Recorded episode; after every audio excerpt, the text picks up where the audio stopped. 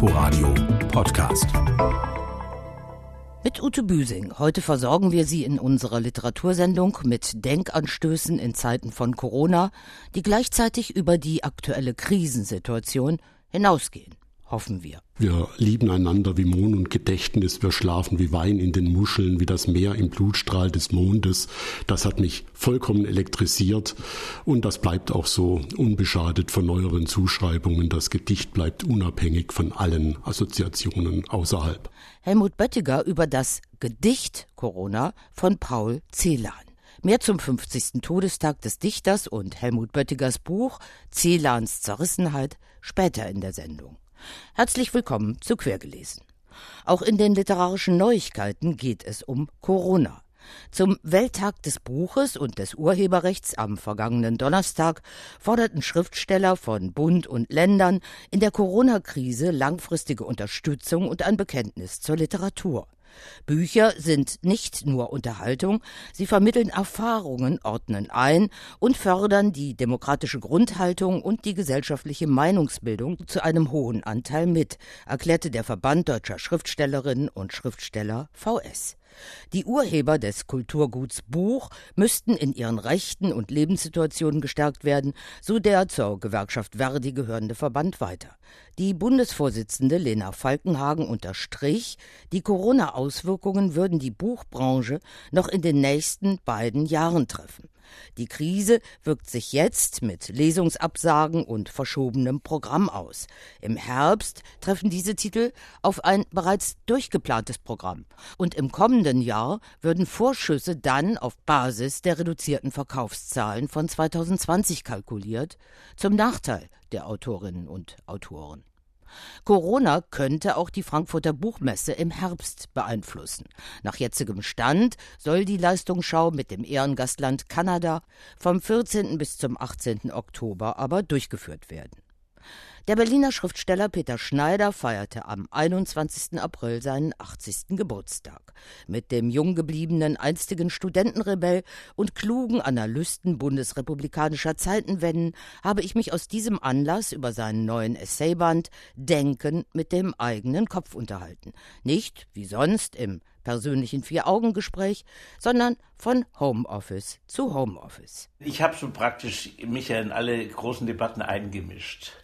Und ich glaube, das Unterhaltsame an diesem Band ist, dass ich jetzt nicht diese wichtigeren Essays, ich habe ja noch viel, viel mehr geschrieben, aufzähle, sondern dass ich sie jeweils mit Anmerkungen versehen habe. Das heißt, was hat das damals für Streit ausgelöst? Wie waren die Fronten? Wie habe ich mich damals befunden? Die sehr kurzweilige Quintessenz von Peter Schneiders Denken mit dem eigenen Kopf beginnt bei der Auseinandersetzung mit der deutschen Frage und der Wiedervereinigung. Die Mehrheit der Intellektuellen auf beiden Seiten der Mauer war in wilder Front gegen die Wiedervereinigung und hat darüber vor allem später nie nachgedacht. Heute würde sich keiner mehr gerne daran erinnern, dass er dagegen war.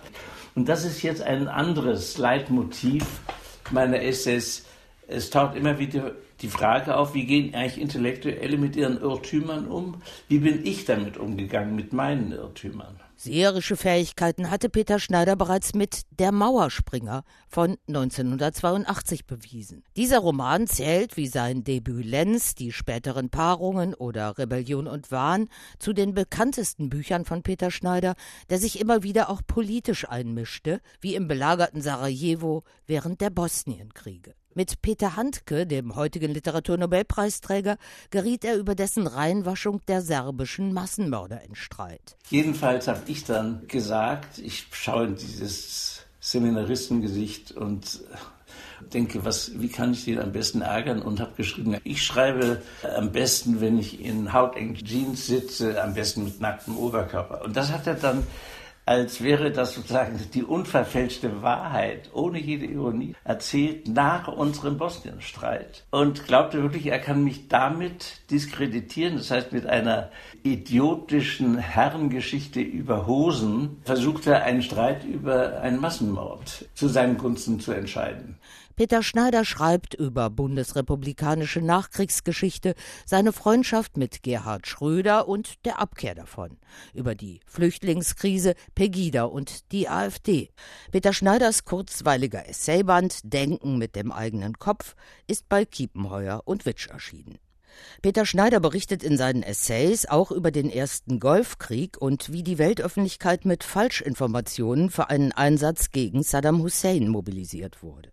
Ins Innere dieser Auseinandersetzung schaut jetzt Nawa Ibrahimi in ihrem ebenso klugen wie berührenden Roman zwischen den Kulturen des Westens und des Nahen und Mittleren Ostens Das Paradies meines Nachbarn. Katja Weise hat ihn gelesen. Der Zufall führt sie zusammen. Ali Najjar, Kindersoldat im ersten Golfkrieg, nach der Flucht aus dem Iran steile Karriere als Designer in Deutschland und Sina Koschbin, Halb-Iraner, ebenfalls Designer, allerdings in einer beruflichen und privaten Lebenskrise. Wie gerne würde er sich mal rebooten, alles Bekannte über Bord werfen, Tabula rasa machen. Dieser Wunsch geht in Erfüllung, wenn auch nicht so, wie er hofft. Ali Najjar, Sinas neuer, harscher Chef, schickt ihm mitten in der Nacht eine SMS. Hey Koschbin, ich bin's Ali. Ich brauche dich. Rasier dir den Schädel und pack deine Sachen. Wir fliegen nach Dubai. Dort soll er Ali Reza treffen, der wie Najjar als Kindersoldat im Krieg war. Er hatte jedoch weniger Glück, kehrte schwer traumatisiert zurück und sitzt seitdem im Rollstuhl. Ali Najars Mutter kümmerte sich bis zu ihrem Tod um ihn. Nun soll er dem Sohn einen Brief übergeben. Der Sohn wusste nichts über ihn. Der Brief hatte bestätigt, was Ali Reza vermutet hatte. Und er und Mariam hatten ihn, den anderen, ebenfalls immer ausgeblendet, so gut es ging. Doch der Sohn verweigert das Treffen und schickt stattdessen Sina. Nawa Ibrahimi wechselt jeweils die Perspektive, erzählt kapitelweise aus der Sicht der einzelnen Männer, umkreist sie regelrecht und führt sie dabei behutsam immer näher zusammen. Erst auf den letzten Seiten wird deutlich, auf welch schicksalhafte Weise Ali Najjar und Ali Reza miteinander verbunden sind. Gleichzeitig eröffnet sich eine ungewöhnliche Perspektive auf den ersten Golfkrieg in den 80er Jahren. Ibrahimi geht es um das Schicksal der Kindersoldaten. Ihnen und ihren Eltern versprachen die Mullahs damals das Paradies.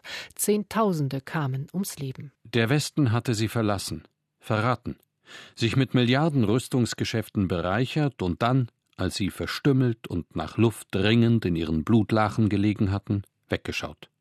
Nawa Ibrahimi ist mit Das Paradies meines Nachbarn ein Roman gelungen, der auf erstaunliche Weise die Balance hält zwischen dem Grauen des Krieges und den vergleichsweise banal wirkenden Problemen eines Mannes in der Midlife Crisis.